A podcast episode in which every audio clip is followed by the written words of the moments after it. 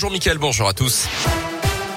Et à la une aujourd'hui, le projet de loi sur le pass vaccinal finalement adopté tôt ce matin en première lecture à l'Assemblée avec deux jours de retard sur le calendrier initial à cause notamment des propos polémiques d'Emmanuel Macron sur les Français réfractaires au vaccin. Le texte instaurant donc de fait l'obligation de se faire vacciner pour avoir un pass valide va maintenant être discuté au Sénat.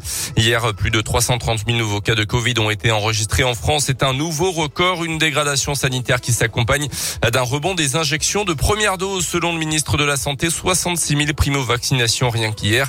Notez aussi ce chiffre, 7% d'enseignants absents pour cause de Covid pour cette première semaine de rentrée. Un pic attendu à 15% dans les prochains jours selon le ministre de l'Éducation. Le conseil scientifique avait estimé à au moins un tiers les profs qui pourraient être, qui pourraient être touchés par le virus euh, d'ici la fin du mois dans le pays.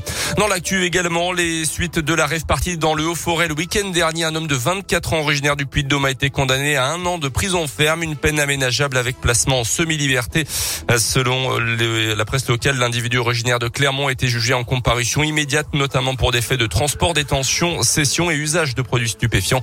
Il avait été interpellé à Verrières en forêt auprès de 500 personnes s'étaient réunies pendant deux jours euh, pour faire la fête en pleine nature.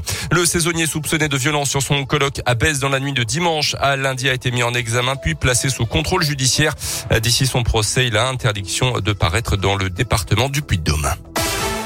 Le Clermont Foot privé d'une partie de ses supporters. On vous en a déjà parlé sur Radio Scoop. Face à la dégradation de la situation sanitaire, le gouvernement a imposé une jauge maximale de 5000 personnes pour les événements en extérieur, ce qui impacte évidemment les clubs sportifs et notamment le Clermont Foot qui doit recevoir le stade de Reims dimanche en Ligue 1. Depuis le début de la saison, le stade Auvergnat fait régulièrement le plein. Il a donc fallu procéder à des arbitrages, Stephen Coulon. Oui, le Stade Montpied affiche le troisième meilleur taux de remplissage derrière le PSG et Lens, même s'il faut bien reconnaître qu'il fait partie des petits stades du championnat. Une chose est sûre, avec plus de 11 000 supporters à chaque match et plus de 8 000 abonnés, il a fallu faire des choix et le Clermont Foot a décidé de privilégier les supporters qui étaient déjà là en Ligue 2. Tous les réabonnés pourront donc assister au match de dimanche. Les groupes de supporters et pour des raisons économiques, les partenaires seront eux aussi présents.